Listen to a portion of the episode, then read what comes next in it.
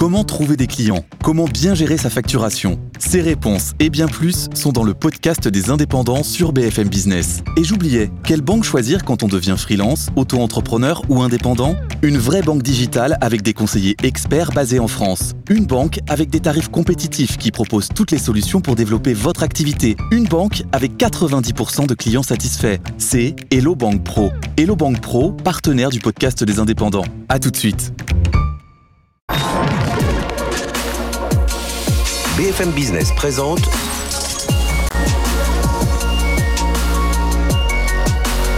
le magazine de l'accélération digitale.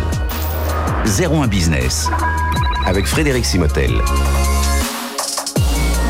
Bonjour, bienvenue dans 01 Business. On parle euh, d'accélération numérique. On va beaucoup parler d'open source aujourd'hui. Avec dans un instant euh, cette alliance entre deux acteurs que l'on connaît bien dans le monde open source français, Smile et Alterway. Leurs deux dirigeants seront là pour nous expliquer un peu tous les enjeux de ce rapprochement. On parlera aussi des API, ces interfaces de programmation. Ah, ça vous paraît un sujet très techno, mais vous allez voir que non, justement, ça doit être un sujet qui doit être traité au niveau de la direction euh, stratégique de l'entreprise. Et on en parlera avec le groupe BPCE et Frédéric Burtz qui sera avec nous, qui est le patron de l'innovation groupe BPCE, et Yves Lajoigny, le patron d'Axway, parce qu'il faut bien sûr intégrer tout ça.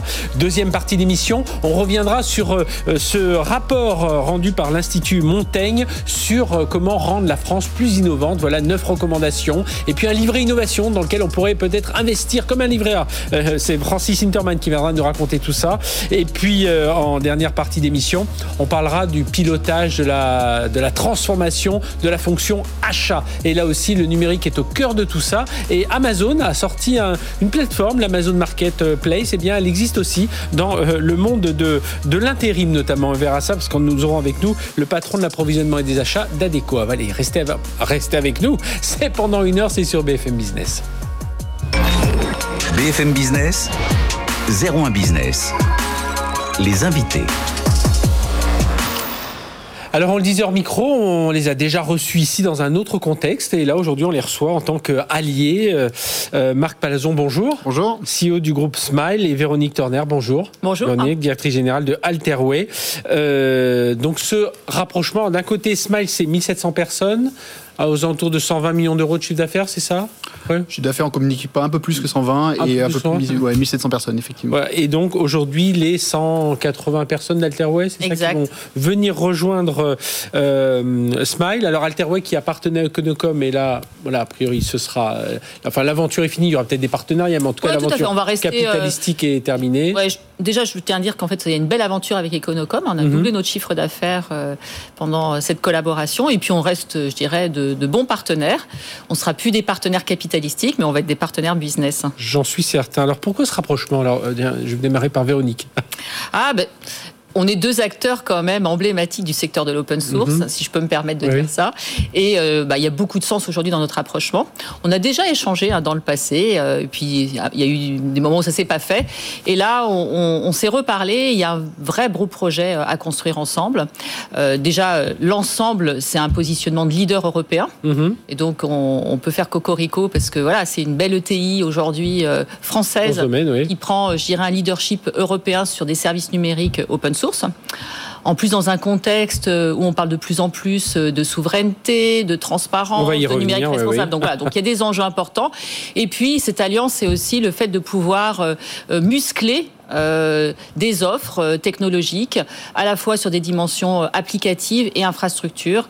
Et donc, dans ce rapprochement, la marque Alterweb va consolider toute l'offre infrastructure du groupe Smile. Alors justement, Marc, comment tout ça très concrètement Alors, pourquoi aussi ce, rapprochement avec Etherway Et puis très concrètement, ça va se passer comment Comment euh, ça va Alors c'est vrai qu'il n'y a pas tellement de, chevauchement parce que chacun avait. Je vais vous expliquer un petit peu. Déjà, en tout cas, je, comprendre. Un point, déjà, je suis ravi. Mhm. Euh, on se connaît avec Véronique depuis pas mal de temps on s'apprécie, on était partiellement concurrents, mais en tout cas, on a œuvré sur l'open source depuis pas mal d'années euh, sur le territoire français et pas que pour, pour, pour Smile.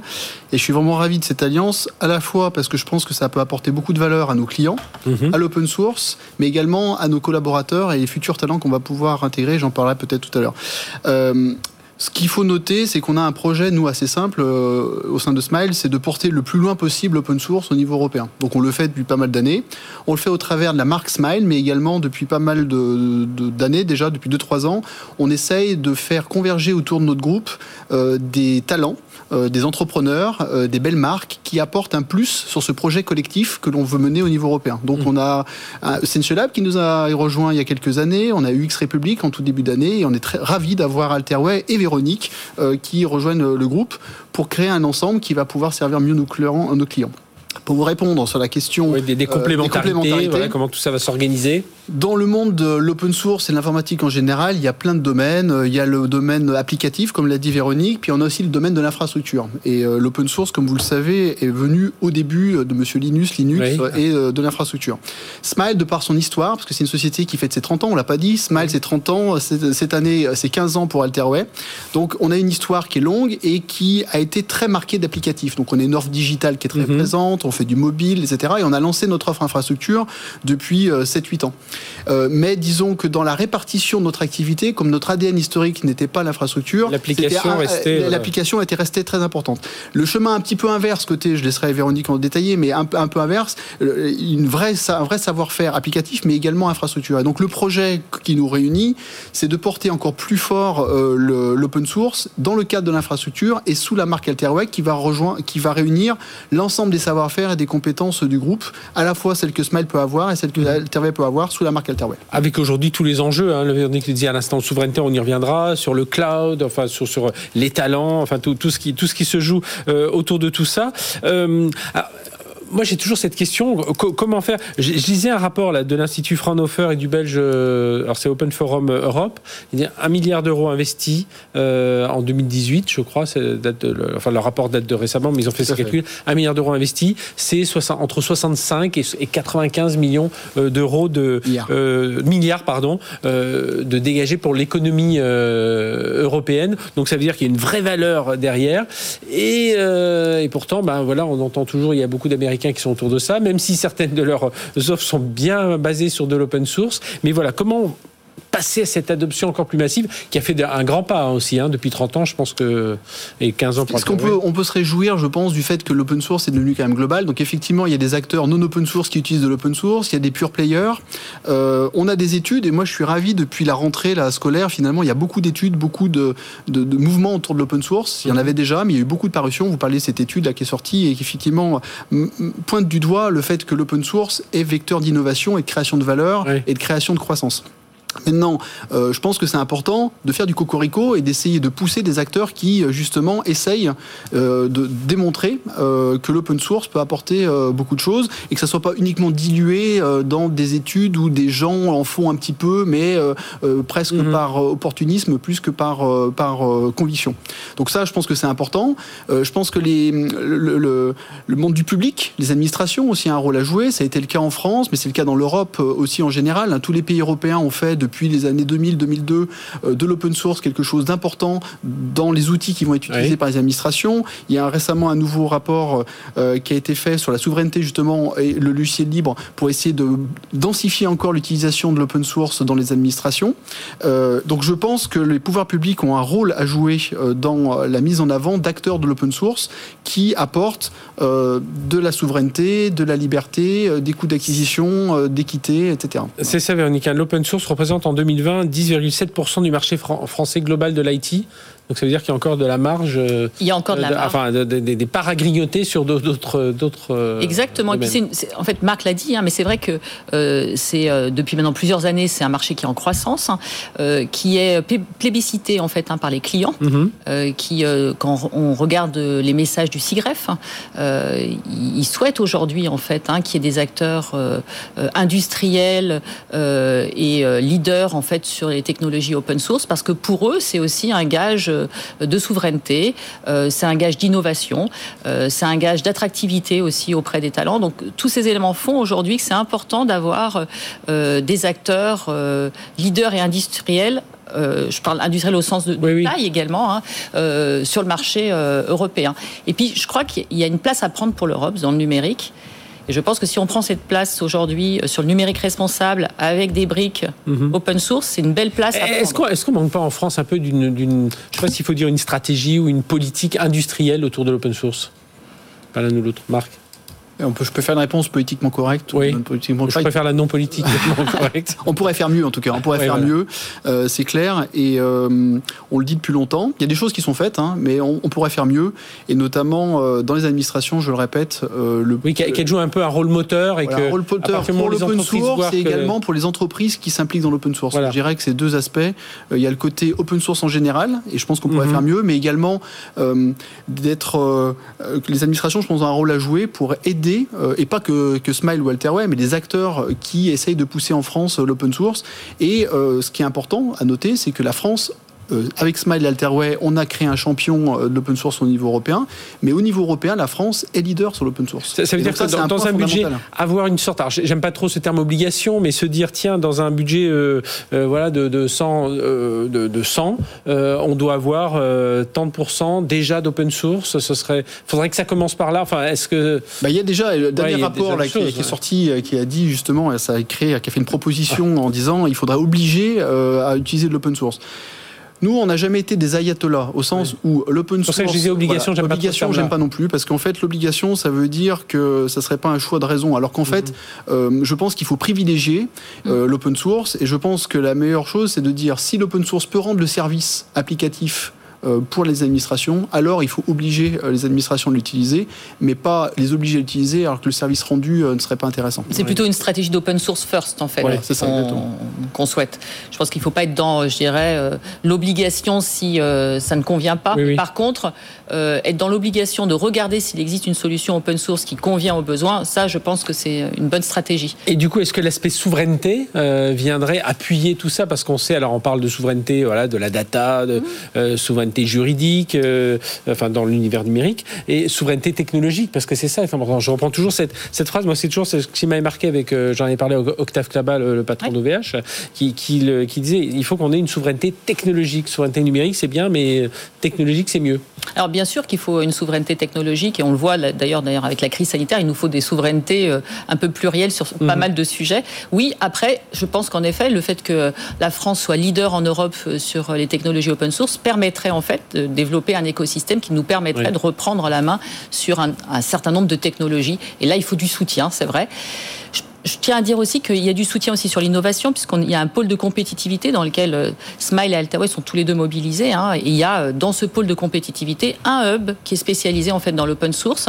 Ce hub, euh, ce, pôle systématique, c'est sur les deep tech, qui peut mhm. être un leader européen. Et un des cinq pôles, c'est sur l'open source. Donc ça montre quand même l'engagement qu'il y a derrière ce secteur par rapport à des sujets d'innovation et de compétences. Surtout qu'on sent aujourd'hui autour de l'open source, il y a plus de, ça y est, la confiance est installée. Enfin voilà, on, on sait qu'on on a des acteurs euh, solidement ancrés, une confiance dans la technologie. Euh, alors maintenant, il faut aussi retrouver les talents. Ah oui, alors là, les talents. Euh, en fait, c'est pour tout le monde pareil. C'est la question de pour tout le monde. Ce que je peux dire, c'est que dans le groupe réuni, on a des super projets et que quelqu'un qui veut venir s'éclater sur des beaux projets, être formé sur plein de technologies, bah, il faut qu'il vienne chez nous, quoi. Ça, c'est certain. Et donc, c'est ça qu'on va essayer aussi de mettre en avant. Et c'est une vérité. voilà. Après, juste un dernier point, quand on parle des startups, des licornes et toutes ces choses-là, on en est très fiers et c'est bien. Alors déjà, la première chose, c'est que souvent ces licornes, c'est des licornes technologiques et bien souvent elles utilisent des outils open source ou des technologies open source quasiment à chaque fois. donc ça c'est bien aussi de le préciser, donc c'est une très bonne chose. Et puis euh, au-delà des licornes, on est aussi fier d'avoir des ETI euh, comme euh, Smile plus Alterway qui, qui, sont, qui sont présentes sur le territoire et ça je pense aussi qu'il faut les mettre en avant. Oui, moi c'est toujours un peu ça qui me manque quand on entend le, plan autour des investissements d'avenir.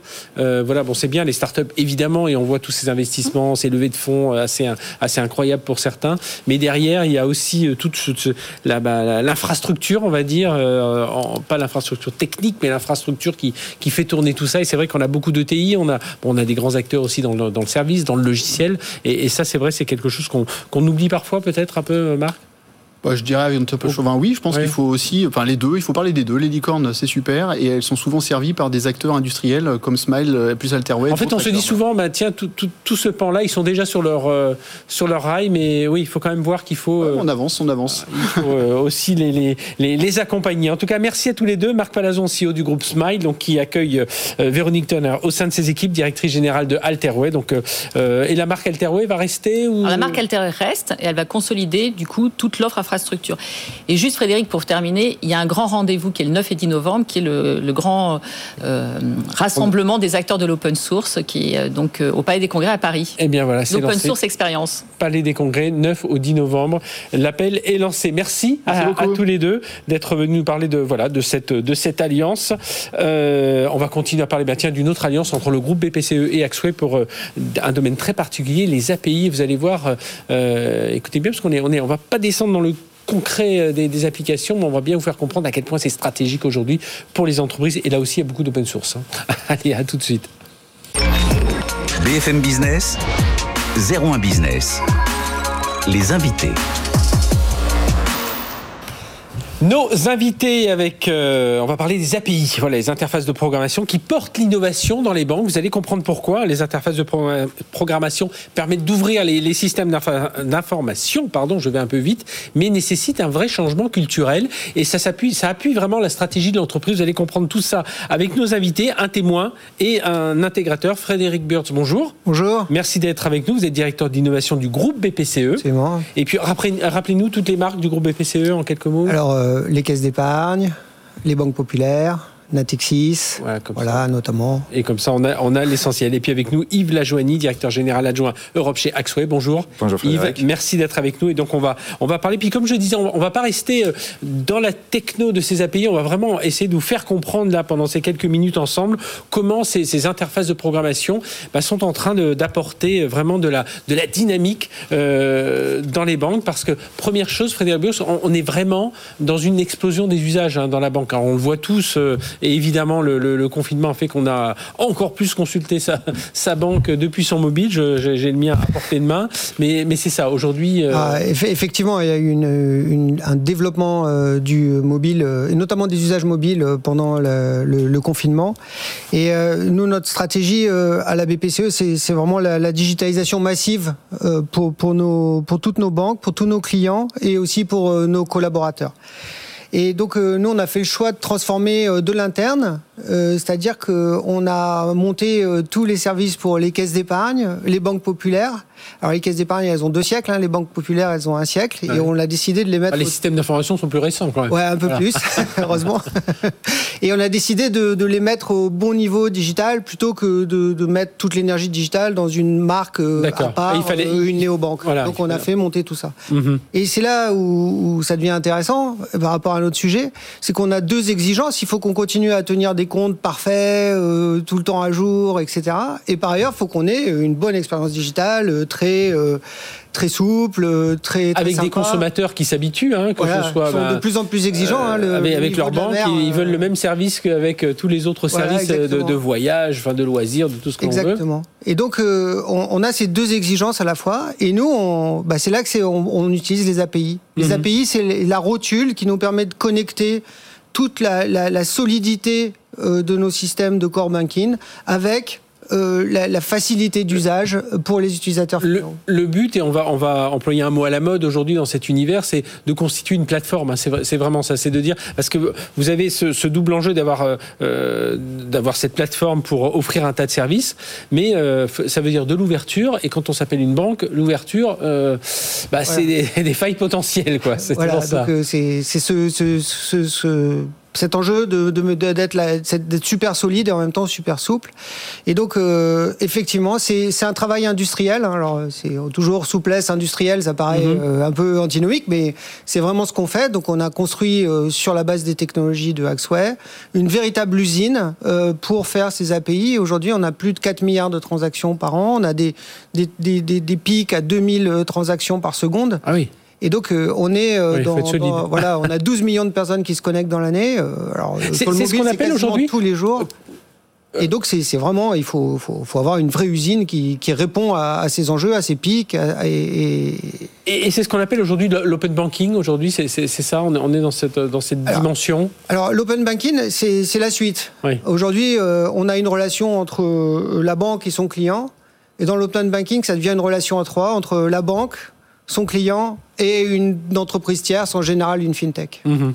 Voilà, c'est ça euh, l'open banking. Et et donc, je vais prendre un exemple parce que ça, paraît un peu. c'est ça qui parle le mieux, non, non, mais souvent c'est. Et donc, euh, je vais prendre un exemple. C'est par exemple une fintech qui permet à ses clients de gérer leurs factures, enfin leur, poste euh, client. Donc, euh, ça fait un devis, ça fait une facture, ça envoie une facture avec un lien de paiement pour pouvoir mhm. le payer. Donc, nous, qu'est-ce qu'on fait en tant que banquier? On va présenter ces sociétés à nos clients qui vont les adopter pour leur travail. Donc, ça, c'est notre premier métier. C'est on va compléter notre offre avec des offres extra bancaires, avec des partenaires, des fintechs. Et puis par exemple, notre client, il utilise ce service, il a une facture, bon, il voit qu'il a un sujet de trésorerie, il veut euh, assurer cette facture, il va la facturer. Et là, avec euh, le partenaire de la fintech, ben, grâce aux API qu'on aura mis, qu'on aura sorti de notre univers, qu'on aura mis chez le tiers, on pourra directement depuis notre partenaire FinTech, pouvoir facturer euh, la, facture. Et donc, euh, c'est ça l'open banking. C'est au lieu de travailler à deux, ben, on travaille à trois. Et aujourd'hui, avec en France, avec euh, la DSP2 et tous les fonds qui sont investis mhm. dans, les, dans les sociétés donc pour la partie paiement, enfin, innovantes, il y a énormément de sociétés autour du, du, du management des PME donc euh, qui s'occupe euh, euh, des factures, qui s'occupe de la partie des, comment dire du, du, règlement des fournisseurs, mhm. de la compta, des RH, etc. Et tout ça, et nous, on, bah, on veut, on peut pas le faire chez nous, et on s'allie avec ces gens pour euh, amener ces services à nos clients. Et vous pouvez pas le faire tout seul non plus. C'est là où Axway intervient avec euh, Yves Lajoigny, euh, parce que là on ouvre ce, ce SI, ça veut dire qu'il y a pas mal de choses à faire. Alors effectivement, c'est des, il y a des connecteurs, c'est la base de ces API, mais il faut que les data puissent passer. C'est quoi les difficultés là dans ce, dans ces types de projets Alors, les, je pense que Frédéric Burt a évoqué un certain nombre de points, c'est-à-dire que il y a deux, deux, points qui sont fondamentaux autour de cette ouverture du, des systèmes d'information et de l'exposition des services. C'est le premier, la sécurité. Mhm. C'est-à-dire qu'on voit bien que euh, quand vous ouvrez vos systèmes, alors déjà à vos clients à travers des smartphones, euh, vous voulez s'assurer que la personne qui se connecte, c'est bien la bonne personne et que si vous consultez un compte, c'est bien votre compte et quand vous faites un virement, c'est bien sécurisé. Donc il y a la mise en place de systèmes d'authentification, double authentification que vous connaissez tous. Mhm. Donc il y a des côtés de sécurité qui sont très importants. Et le deuxième euh, challenge technique, on va dire, c'est la volumétrie. Vous avez parlé de, 4 milliards de transactions. c'est 2000 par 2000 seconde. Par seconde. ça, c'est ah, c'est euh, dans, une banque comme BPCE. On a des clients, par exemple, euh, bancaires en, Amérique du Sud, au Brésil. C'est 60 millions de clients. Donc là, on passe de 2000 à 10 000, 15 000 transactions par seconde. Et, vous, votre rôle avec Axway, ça va être de jouer cette interaction entre les applications, les data. Alors en plus, quand on est en open banking, eh ben, il y a un autre système qui, qui vient s'interconnecter, qui est celui de, de, la fintech. Exactement, c'est exactement ça. En fait, la solution d'Axway, c'est une, une plateforme d'API management qui permet de gérer les API. Parce qu'en fait, on se rend compte que euh, il y a quelques années, quand, vous avez commencé, il y avait peut-être une dizaine d'API et mhm. quelques personnes qui travaillaient avec ces API. Maintenant, on en est à plusieurs centaines d'API plusieurs des, API qui sont, euh, je dirais, internes à l'entreprise et euh, les API qui sont externes et qui doivent être utilisables par, par les, par les, par les, par les, les partenaires, les fintechs, etc. Et donc, on, on a besoin d'avoir une plateforme qui permet de savoir quels sont les API qui sont mis à disposition, de pouvoir les faire évoluer, de mhm. pouvoir s'assurer que euh, ben, les, les, les, les, nouvelles versions euh, sont déployées euh, correctement, quels sont ceux qui sont utilisés, ceux qui ne sont pas utilisés. Et donc, ça permet vraiment de, gouverner la plateforme. Et, ça, veut dire, donc, côté, côté banque, euh, Frédéric Burtz, entre, donc, il y, a, la, solidité donc, de votre core banking, euh, c'est comme ça qu'on peut le dire, cette souplesse d'interface qu'il va falloir avoir avec les clients. Euh, et du coup, bon, travailler avec les néobanques, on l'a dit. Pour vous, c'est une vraie stratégie, enfin, c'est le moyen pour vous aujourd'hui de, vous dites, de, enfin, de résister, de croître, voilà, de continuer à être une banque tel que demandé par ces, par ces consommateurs, par ces entreprises Ouais, alors, effectivement, et, puis ce, qu'il faut, ce dont il faut être conscient, c'est que dans, dans l'univers dans lequel on, on, interagit, il y a énormément d'argent qui sont investis dans les fonds, dans des nouveaux services. Et donc, euh, euh, il faut qu'on on, on, puisse compléter notre offre bancaire mhm. avec les offres de toutes ces nouvelles sociétés et de ces nouvelles propositions. C'est même un, un, enjeu de, de, de, de compétitivité, oui, de, concurrence. C'est celui qui intégrera le plus vite des API par rapport à d'autres, enfin vos bah, concurrents bancaires. Pour nous, c'est très important que les, nos API soient, se projettent dans les, dans les fintech, puisque ça nous permet de, distribuer nos, nos mhm. produits au plus près de là où nos clients en ont besoin. Donc encore, on crée de la, préférence pour nous. Et puis effectivement, ça nous permet d'acquérir des nouveaux clients. Et puis on, nos clients sont plus satisfaits parce que grâce à nous, ils ont un système bien intégré entre leurs banques et leur système de gestion des entreprises dans le cas des, des, des, entreprises. et alors, est-ce que ça veut dire aussi en termes de, de système d'information que ça vous permet aussi de euh, ce terme d'urbanisation un peu d'urbaniser un peu mieux le système d'information, d'avoir une cartographie plus complète, d'avoir cet esprit plateforme dont je parlais tout à l'heure? Alors effectivement, il faut, il faut avoir des systèmes bien organisés. Nous, on a aussi ce qu'on appelle des systèmes euh, qu'on dit omnicanal, hein, c'est-à-dire mhm. que si vous commencez quelque chose sur votre mobile et que euh, vous avez besoin d'un conseil, que vous appelez votre conseiller, que vous passez dans votre agence, bah, il faut qu'il sache exactement ce que vous avez fait. Et donc, euh, ce, ce, travail omnicanal entre ce qu'on peut faire dans une application web et son, et son, et son mobile, et puis tout le fait qu'on mhm. on continue à avoir des conseillers qui sont absolument indispensables dans la banque parce que bah, les, les actions, elles sont impliquantes pour les gens ils ont, les, nos clients, ils ont besoin d'être rassurés, ils ont besoin d'être conseillés dans ce qu'ils font.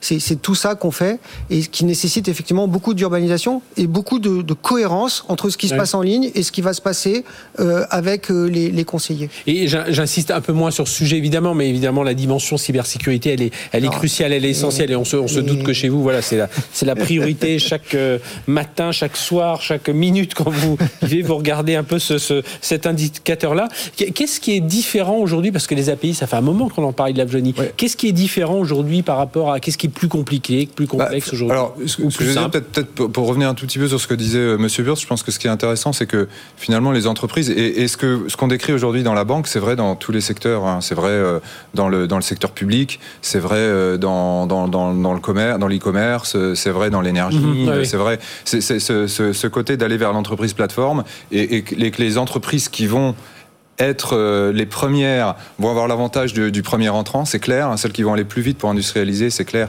Et ce qui est intéressant, c'est que la plupart des entreprises, elles sont allées vers les API, vers la nouvelle euh, génération des API, pour des raisons souvent de réglementation. On a mhm. parlé de la DSP2 euh, dans la banque, mais vous avez des, l'open data dans le gouvernement, dans les airlines, enfin dans le, transport, vous avez aussi l'obligation de présenter les données de, de, vos clients, etc. Donc elles sont allées vers, vers le, cette modernisation pour des raisons de réglementation. Et, derrière, il y a eu un double bénéfice. Il y a eu un bénéfice de, d'efficacité opérationnelle, c'est-à-dire qu'elles mhm. ont été obligées de, de, moderniser, d'urbaniser leur, leur, système. Donc il y a des vrais bénéfices, de, des gains de coûts mhm. opérationnels quand vous mettez en place ce, type de plateforme. Et le deuxième bénéfice qui est évidemment bien, bien plus important, c'est la transformation du business model. C'est-à-dire que vous allez, ça, ça, va vous permettre de créer des nouveaux services, des nouvelles expériences utilisateurs qui, sont, qui vont faire la différence. Et, et si vous êtes les premiers à le faire, vous allez intégrer les API de vos petits euh, concurrents ou, partenaires euh, euh, dans, vos services et, les, clients vont passer par, votre plateforme et, pas par celle de vos concurrents. Donc ça, c'est le, challenge des entreprises aujourd'hui. Eh bien, merci à tous deux d'être venus nous parler de tout ça. J'avais d'autres questions encore sur la sobriété numérique aussi, parce que là aussi, c'est un élément important. Et ça, c'est un point où les API permettent de répondre hein, aussi à tous ces enjeux, surtout quand on a des pics de 2000 transactions par seconde. Voilà, il faut être. La souveraineté aussi, vous en avez parlé tout à l'heure dans la ah, précédente. Il y a des enjeux de souveraineté. Euh, Axway, c'est une entreprise française. Et je pense que c'est important pour euh, la BPCE de travailler aussi avec des entreprises françaises. C'était bien de le rappeler. Vous avez bien fait de le faire. Je vous remercie. Merci Yves, la Joanie d'Axway, Frédéric Burz du groupe BPCE, patron de l'innovation. Et puis voilà, j'espère qu'on vous a bien éclairé sur ce, cet univers des API. Allez, restez avec nous dans un instant. On va continuer notre émission, on va continuer à parler de d'innovation euh, en France. Et puis on reviendra aussi sur le pilotage des achats. C'est tout de suite sur BFM Business. Le magazine de l'accélération digitale. 01 Business avec Frédéric Simotel.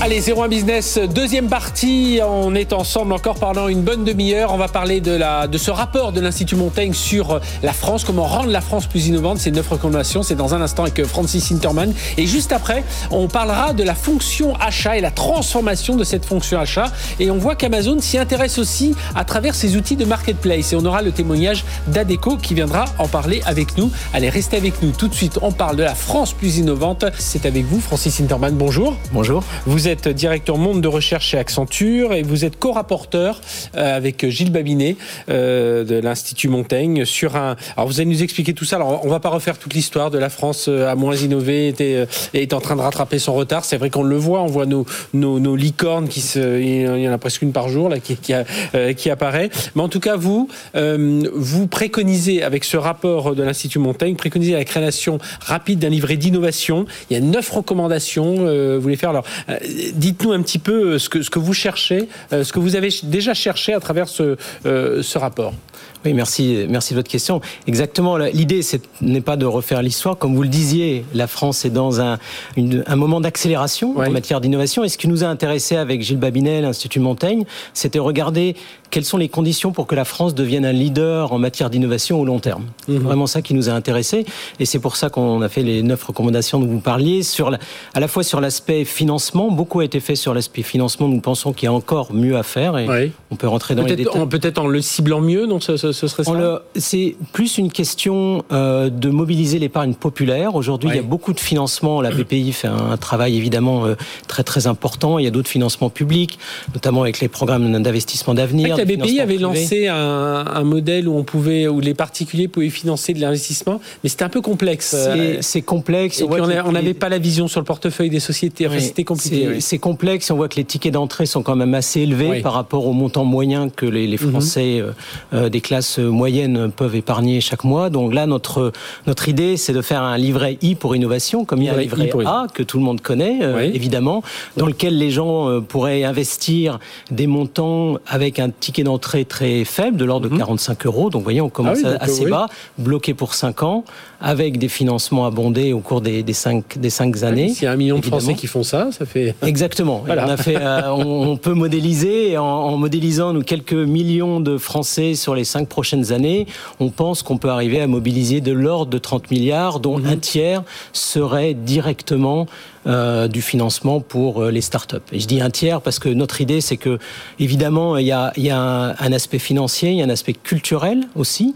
Euh, pour avoir, on sait qu'aujourd'hui, il y a moins de 10% de l'épargne des Français qui est investie dans des actions non cotées. Mhm. Et donc, pour inciter à aller vers plus de confort, de pratique, d'investissement dans le non coté pour les Français, il nous paraissait important que cet investissement-là, qui est forcément risqué, puisqu'on est dans des startups non cotées, soit pas à 100%, mais qu'il y ait une proportion qui mhm. soit quand même dans des actions cotées qui permettent de moduler le risque que les gens prendront. Et je trouve que même si on est conscient du risque, on n'est pas bien renseigné quand même, parce qu'on est, on est conscient aussi du risque si on va vers la bourse classique, mais la bourse classique, on se sent un peu mieux renseigné que, vous le dites, vers des, entreprises euh, non cotées. Et ça, c'est un peu ce qui a peut apporter tout ça.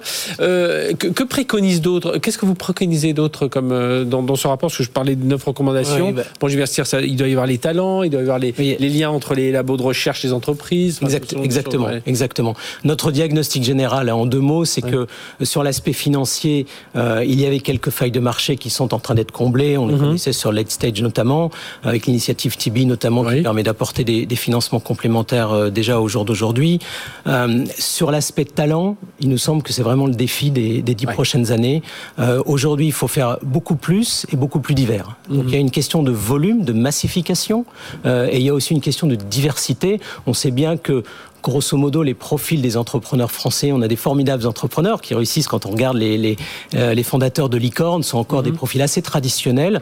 plus traditionnels que dans les pays voisins que nous avons regardés, qu'en Allemagne, qu'au Royaume-Uni, qu'en Israël. Mais nous, il y en a beaucoup qui ont, qui ont des filières, euh, on va dire, d'élite Oui, exactement. On regarde, exactement. Et, on peut en être fier. Les filières pas tous, hein, mais, non, mais on peut en être fier. Les filières d'élite françaises sont renommées sur le plan mondial et elles marchent très très bien. Mhm. Le point aujourd'hui, c'est que ça, c'est une, comme dit Gilles Babinès, économie du 1%. Il faut qu'on aille vers l'économie du 10%. Donc il y a, il y a un passage à l'échelle dans lequel l'université, les universités ont un rôle crucial à jouer.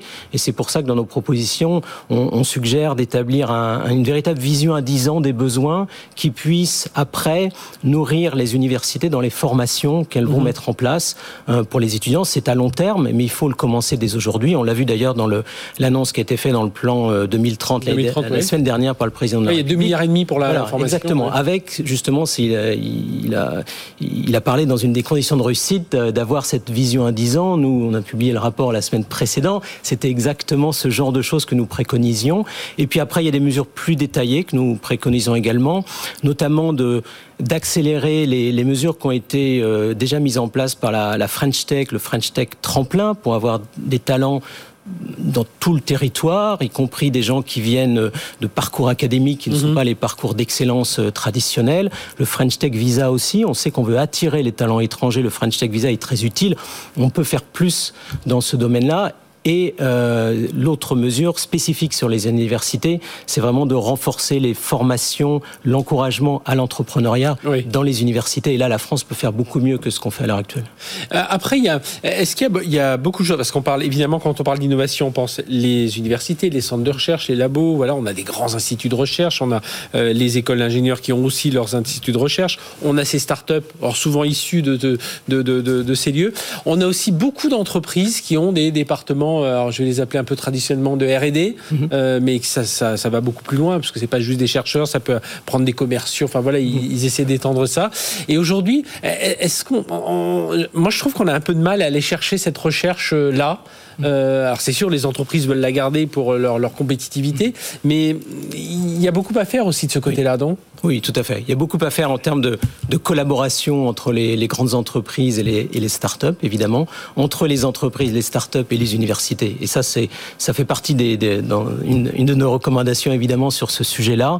Euh, notamment, et quand on se compare à l'étranger, on voit qu'on a une, une recherche publique dans laquelle il y a des talents extraordinaires. Mm-hmm. Le passage de la recherche publique à la création d'entreprises, de la recherche publique euh, à, à l'aide à l'innovation dans les entreprises est quelque chose dans lequel on a moins de fluidité Même le dans d'autres pays. Oui, et puis le retour en cas d'échec, parce qu'il y, y, a ça aussi, c'est compliqué. Exactement. Et est-ce qu'il n'y a pas quelque chose aussi euh, euh, où on a, on a un peu peur en France? Alors ça, ça, va avec le financement, ça va avec le capital humain, ça va avec le lien avec la recherche. On a un peu peur de la, la, la, la culture scientifique, enfin de, le, euh, et on l'a vu. Alors je ne vais pas revenir sur tous les, les épisodes de, des, des, des, mois, des mois derniers, mais on a, euh, voilà, faut redonner confiance dans cette, dans cette, dans dans cette science. Il faut redonner confiance pour attirer des talents, redonner confiance pour attirer des investisseurs y compris euh, monsieur et madame tout le monde, avec ces 45 euros et ce plan innovation, euh, dans, dans, ce livret innovation dont vous parliez. Et puis, euh, voilà, et puis de la confiance aussi sur bah, que les entreprises investissent encore davantage. Oui, non, tout à fait. Je pense que si on, on, on regarde déjà le numérique, dans le domaine du numérique, il y a, le niveau de confiance est assez élevé, en fait, mm-hmm, au jour d'aujourd'hui, qu'on peut le renforcer. Évidemment, il y a des tas de précautions à prendre. La technologie n'est pas neutre. Mm-hmm. La technologie, elle est créée par des gens, avec il y a leur propre biais. l'éthique. Voilà, exactement. les questions de biais d'éthique qu'il faut qu'il faut adresser. Mais on voit que la, les, les, technologies les technologies émergentes progressent de manière exponentielle au jour d'aujourd'hui. Les institutions ne les absorbent pas de manière exponentielle. Donc mm-hmm. les deux se créent un écart et que cet écart, il faut arriver non pas à le résorber totalement, mais en tous les cas le le, le, le faire qu'il soit moins moins élevé. Euh, et dans ce domaine-là, il y a il y a des il y a des efforts à faire et ça passe aussi beaucoup par euh, par les universités, par la formation à notre niveau. Donc là, c'est un, un, rapport de cet institut Montaigne a été présenté, j'imagine, à Frédéric Vidal la ministre enseignement supérieur et, et, de la recherche. Et puis évidemment, on espère que sur les présentielles, bah, ça puisse, on puisse pousser hein, ce genre de choses. Mais c'est ce que nous espérons. Nous avons présenté à Cédric O euh, mhm. récemment également. Et donc nous espérons évidemment que cela va nourrir les réflexions des, des uns et des autres pour les prochaines années. Eh bien, merci Francis Hinterman d'être venu parler de, de, ce rapport. Donc euh, l'Institut Montaigne, vous êtes co-rapporteur avec euh, Gilles Babinet et vous êtes vous-même directeur monde de recherche euh, chez Accenture. Merci d'avoir été avec nous. On ne se quitte pas, on se retrouve dans un instant. Euh, une toute petite virgule et on va parler de pilotage de la fonction achat. C'est tout de suite. BFM Business, 01 Business, les invités. Oui, c'est une émission sur la transformation et l'accélération numérique et toutes les fonctions de l'entreprise sont en train de se transformer, notamment bah, cette fonction euh, achat, mais il faut la piloter, cette transformation des, des achats. On va en parler avec euh, Géraldine Valenti. Bonjour. Bonjour. Géraldine, merci d'être avec nous. Vous êtes euh, responsable Amazon Business France. Et puis Arnaud Brun. Bonjour. Arnaud, vous êtes directeur des achats d'Adeco Groupe France. Alors je vais démarrer avec vous, Arnaud, pour nous dire un peu vous voilà, qu'est-ce qu'il fallait transformer au sein du groupe euh, Adeco, alors qui bouge, qui doit se transformer, j'imagine, continuellement, euh, et puis, puis surtout avec ce Covid qui a dû perturber encore plus euh, et vous pousser à accélérer votre transformation. Et puis on verra comment tout ça se fait avec Amazon Business. Tout à fait. Peut-être partir un petit peu du groupe. Hein. Le groupe Adeco, c'est le leader mondial en fait de l'intérim. Mhm. En France, c'est un acteur leader historique, qui est également un, un, acteur très important de la formation et donc qui est en permanence dans l'accompagnement des candidats. Ça veut dire à la recherche de nouvelles compétences pour les candidats, de façon à ce qu'ils soient le mieux possible formés, notamment aux métiers euh, pénuriques. Et dans ce cadre-là, on est obligé d'accélérer euh, euh, la numérisation et la digitalisation pour accompagner nos clients et nos candidats. Et cet acte... que vous êtes ce, carrefour, hein, on le rappelle, entre des entreprises qui cherchent et des candidats qui, qui veulent le trouver. et donc ce métier-là évolue bouge énormément et la numérisation fait partie des axes forts du groupe ADECO. Et nos fonctions support accompagnent en fait ce mouvement de numérisation et donc les achats sont emportés dans ce mouvement de numérisation. Et alors ça, veut dire quoi pour Adeco de, de, de transformer ces, ces, ces achats euh, donc de, de, prestations, enfin de, tout ce que vous proposez euh, C'est pas juste numériser ce qui existait déjà, euh, digitaliser ce qui, ce qui existait déjà. Euh, c'est quoi C'est quoi les grandes transformations pour vous En fait, il y, y, y a, deux axes principaux avec un objectif central qui est de faciliter en fait le quotidien de nos salariés.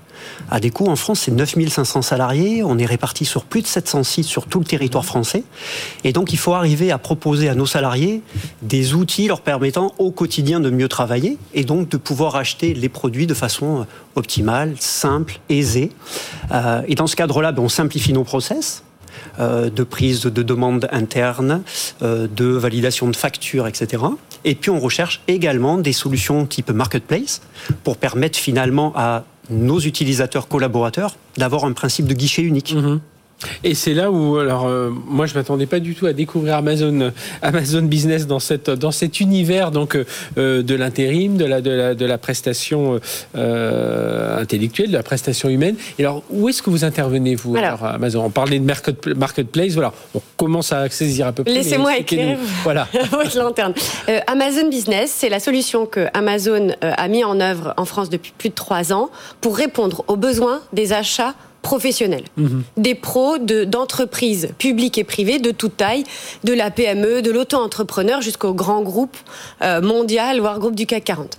Euh, L'idée, c'est de mettre à disposition euh, de nos clients et des professionnels au quotidien les produits en fait dont ils ont besoin pour faire fonctionner euh, leur entreprise, leur activité, leur commerce, les écoles, mhm. euh, les hôpitaux. On, travaille avec euh, cette panoplie-là Vous allez vous inspirer de l'esprit de la, de la plateforme de marché connue d'Amazon pour tout à fait d'autres produits, pour l'adapter un peu à ce type de prestations et pour les pros? Exactement. En fait, on est parti chez Amazon. L'innovation, elle commence toujours par les besoins du client. Et depuis des années, on observait que sur le site Amazon que nous connaissons comme euh, euh, particulier, euh, il y avait des, professionnels, des entreprises, des écoles qui venaient s'équiper de mhm. ceux de, ceux que Amazon est, réputé pour vendre.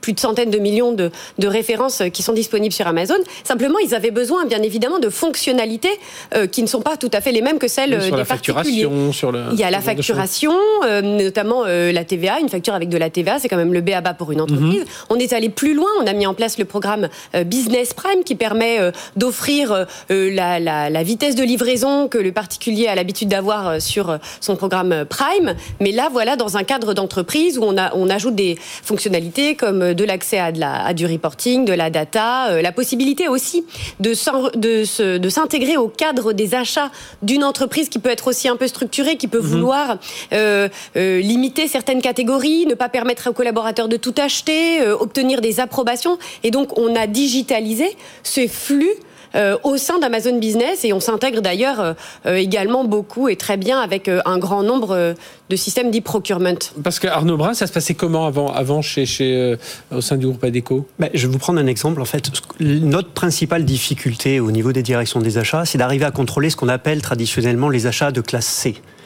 C'est cette multitude de petits achats mhm. à valeur unitaire très faible, mais qui représentent en fait une quantité importante d'actes d'achat avec une quantité importante de fournisseurs. Mhm. Euh, la solution Amazon Business nous apporte un, axe de centralisation avec une multitude de produits dans un seul canal, ce qui permet finalement à nos collaborateurs de se centrer sur un usage, une plateforme. Et dans ce cadre-là, ben, on a simplifié tout notre process de commande, de recherche et également de facturation. Ça veut dire chez vous, il y a eu l'accompagnement changement Enfin voilà, il fallait que toutes les équipes se mettent à. fait. On, a commencé à travailler avec les équipes de Géraldine euh, courant mai. Euh, et on a lancé des pilotes euh, cet été qui, ont été, qui, ont été, des vrais succès. Et on vient de déployer courant septembre en fait à l'ensemble des, des, salariés du groupe Adeco. Et, et, oui, on est allé vite. Et c'est certainement un, un, des grands succès en fait de notre collaboration, c'est cette capacité de deux très grands groupes à aller finalement très vite dans le cadre d'une mise en place d'un tel outil. Et, j'imagine, parce que souvent lorsqu'on parle d'Amazon dans tous les domaines, et là Amazon Business en l'occurrence, il faut que ce soit simple, il euh, faut que ce soit agile, rapide. Euh, euh, voilà, faut derrière, il faut la productivité, de la compétitivité, enfin tout ce genre de choses, Géraldine. En fait, l'idée, c'est exactement de s'adapter aux besoins de nos clients. Une toute petite PME, une école, va pas avoir besoin de, même, de la même profondeur et complexité d'intégration qu'un groupe comme ADECO. Donc, on a mis à disposition du groupe ADECO, bien sûr, toute notre capacité de conseil et de soutien pour mettre en œuvre la bonne solution et accompagner la conduite du changement. Mais effectivement, l'ADN d'Amazon, c'est il faut que ce soit aussi utilisable sans mhm. aucun euh, euh, support et aucun conseil. On, parlait euh, dans, en première partie de l'émission de tout ce qui est API, des interfaces de programmation. Mhm. Ça veut dire qu'aujourd'hui aussi, Amazon, cette plateforme, on peut l'intégrer à des. On parlait de facturation, on parlait on,